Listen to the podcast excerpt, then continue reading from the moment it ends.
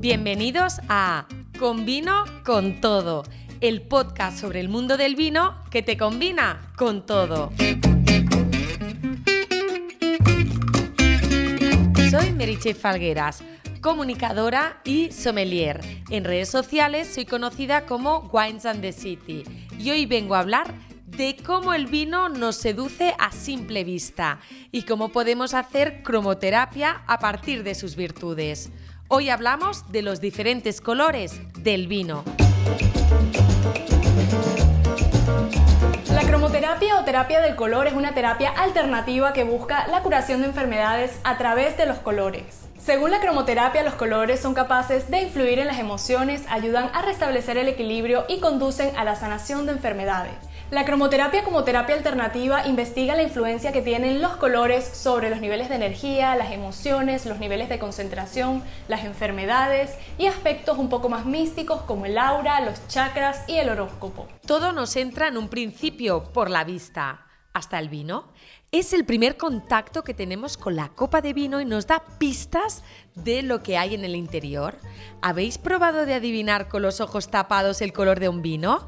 Y es que es normal que el vino blanco os recuerde a fruta y a flores blancas, igual que el tinto, por semejanza, os lleve a pensar en fruta roja o negra.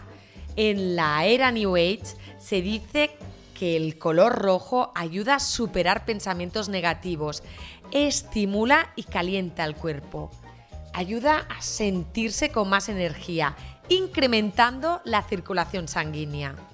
El rosado parece que te hace ver la vida de color rosa, ¿no es así? Se lo preguntamos al decorador José Carrasco. Os quería hablar del rosa, que bueno, en terapia alternativa siempre va ligado al amor universal, el limpio, el sin pedir nada a cambio, el que es tan complicado de encontrar. Eh, bueno, es un color que siempre ha ido ligado a la feminidad, a la delicadeza, es como un color amable, sensible, ha ido muy relacionado a lo femenino, infantil, que luego se ha utilizado en cualquier otro campo, en muchas situaciones, tanto hombre como para mujer.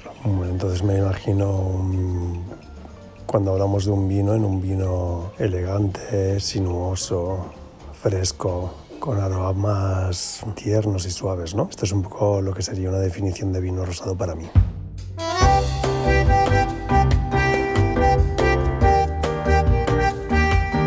Sí, el rosado ayuda a pensar positivamente, sin miedos ni restricciones, y da confianza.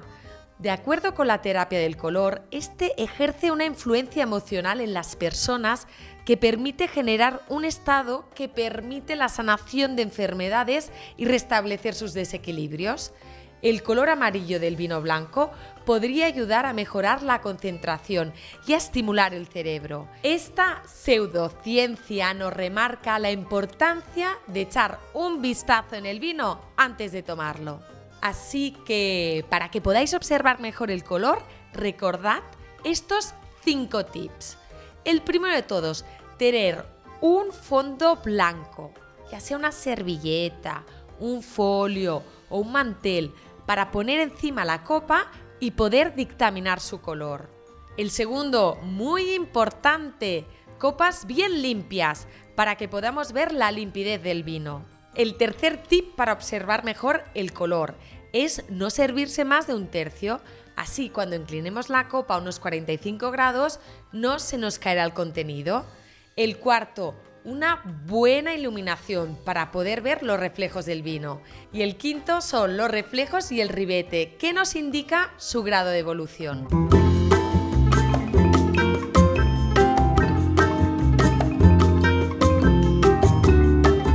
Para los vinos blancos, que no sé por qué los llamamos vinos blancos, cuando son ocres, un poco pajizos. Pues bueno, también te imaginas un vino fresco, aunque normalmente tiene un poquito más de cuerpo que los rosados. Y ahora, claro, hay tantos matices que es un poco la sutileza ¿no? de las maderas, las frutas. Siempre parecen vinos más fáciles. Al ser normalmente fríos son más frescos en boca y facilones o afrutados o suaves. ¿Por qué le llaman vino blanco cuando es amarillo? Los blancos jóvenes empiezan con colores casi incoloros, amarillos pálidos, pajizos, con notas verdosas. Los colores ambarinos y amarronados nos están diciendo que es un vino blanco viejo o tal vez un vino licoroso. Todos en esta vida queremos ser lo que no somos. El blanco con el tiempo quiere ser tinto y el tinto se vuelve más claro con la edad. Venga, vamos por el tinto llamado negro cuando hacemos la traducción literal en catalán. Los vinos tintos, el gran mundo de los rojizos, burdeos, liláceos. Eh, bueno, la voluptuosidad, lo carnal, lo visceral. Son vinos como más apasionados, más fuertes, con más cuerpo. Aún y así hablamos de una variedad de vinos que es imposible. Tenemos tantos vinos. Pero bueno, los colores siempre son esos colores potentes, ¿no? Siempre te indica que es un vino fuerte como un cuerpo. Los vinos tintos empiezan con un color muy tupido, con colores cercanos a los morados y púrpuras, es decir, con mucha mezcla de azul en ese rojo. Al cabo de un par de años, sobre todo los que ya han pasado por barrica, cogen tonalidades más cereza, granate y carmín. Cuando el color se vuelve teja, es que estamos delante de un tinte envejecido.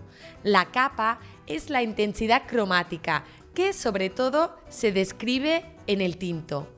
Normalmente depende de la variedad, si es más tintada o menos, y de las horas que el mosto ha estado en contacto con las pieles. Por ejemplo, el Pinot Noir tiene menos antocianos, es decir, materias colorantes, que un Cabernet Sauvignon, que es más rico en antocianos. Para poder examinar mejor dicha capa, se ha de inclinar la copa sobre ese fondo blanco y poner el dedo por debajo, en la parte de la copa donde se concentra más el vino. Si podemos ver el perfil del dedo, será que la capa es media. Si no vemos nada, la capa será muy alta. Y si nos vemos hasta la uña, capa baja.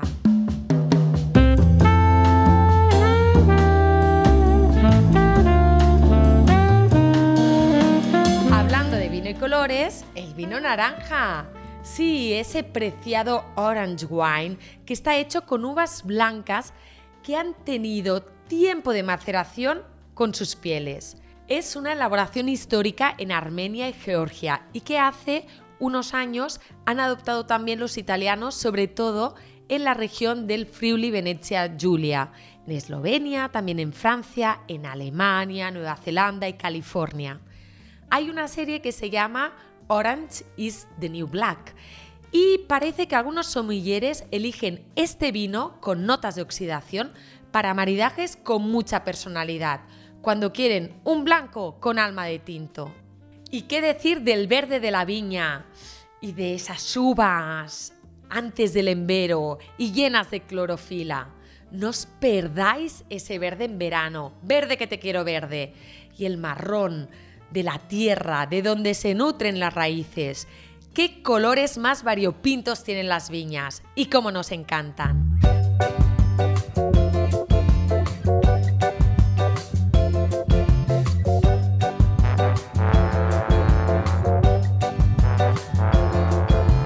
Para los que me conocéis ya sabéis que yo tengo una predilección por el rosado y encima es que está de moda. Las primeras gamas de esos rosados suelen ser más grisáceas y se mezcla con rosas claritos, con reflejos violáceos hasta llegar al color cereza. Depende de la variedad y el tiempo de maceración pelicular. Pueden ser más grosella, frambuesa o piel de cebolla.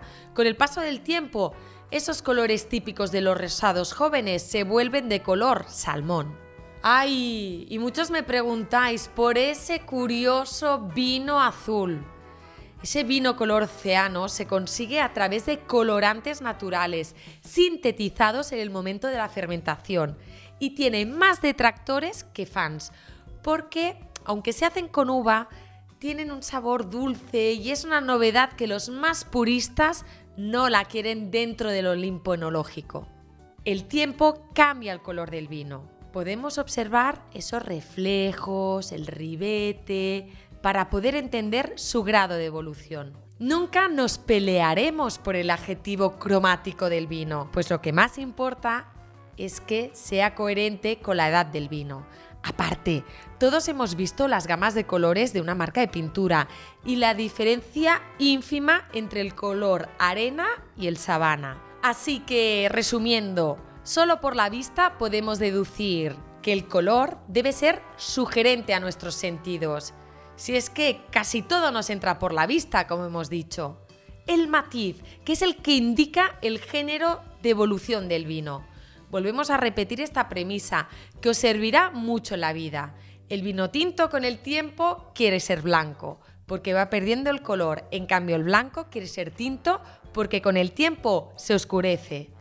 Acordaros de observar la transparencia, porque verifica que el vino está perfectamente limpio es decir, nivelado ni revuelto, y que esté brillante, que querrá decir que tiene una buena acidez. Y cuando hablamos de la fluidez, de lo que realmente hablamos es de la untuosidad. Y es aquí cuando entra la famosa lágrima del vino esa gota que baja lentamente alrededor de la copa y que desciende en columnas irregulares. Esto es debido a la tensión superficial que produce la fuerte evaporación de alcohol, mientras que su viscosidad depende de la presencia del glicerol, de la cantidad de alcohol y del grado de dulzor del vino. Y para mí, esa es una de las grandes maravillas visuales del vino.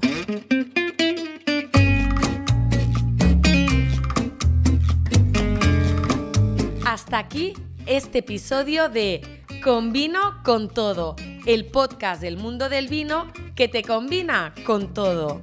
No dejéis de suscribiros al podcast y escuchar el resto de episodios. Y si os gusta y os gusto, podéis seguirme en mis redes sociales. Soy Wines and the City y os voy a contar todo para encontrar siempre todos los matices en el vino.